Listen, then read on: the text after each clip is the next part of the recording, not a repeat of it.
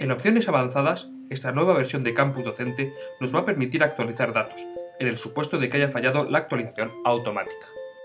También nos permite configurar listados de manera general aplicados a un plan de estudios en el que usted imparta docencia y consultar el historial de operaciones que usted ha realizado sobre el grupo.